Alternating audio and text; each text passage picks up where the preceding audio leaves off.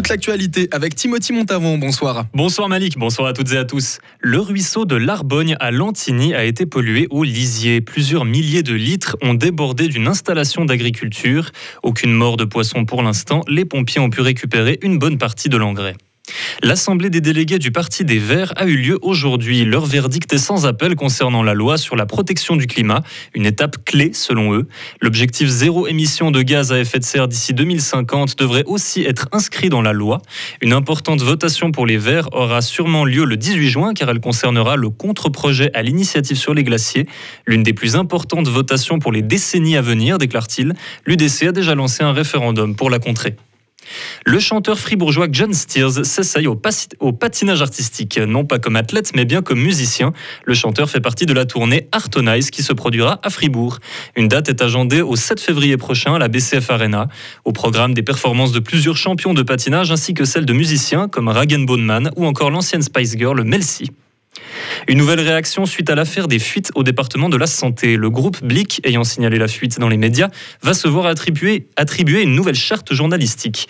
Elle exigera entre autres que le rédacteur en chef de Blick ne rende des comptes qu'à l'éditeur du groupe, Michael Ringier, et non plus au PDG, Marc Valder.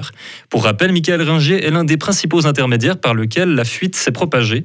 ce nouveau mantra devrait être accepté par les journalistes et appliqué dès le mois de mars.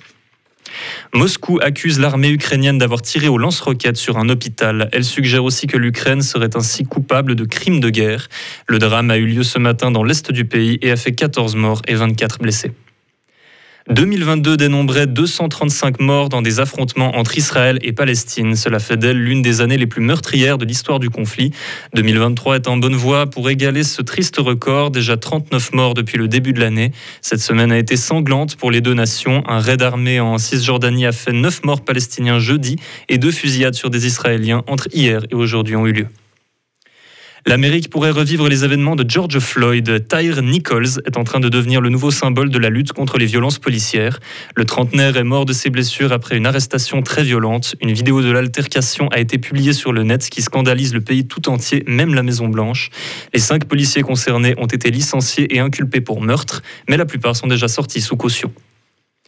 Avatar 2 a récemment dépassé les 800 000 entrées en Suisse. Le film est déjà cinquième dans le classement des films les plus lucratifs de tous les temps avec plus de 2 milliards de recettes. Son grand frère Avatar 1 occupe lui toujours la première place.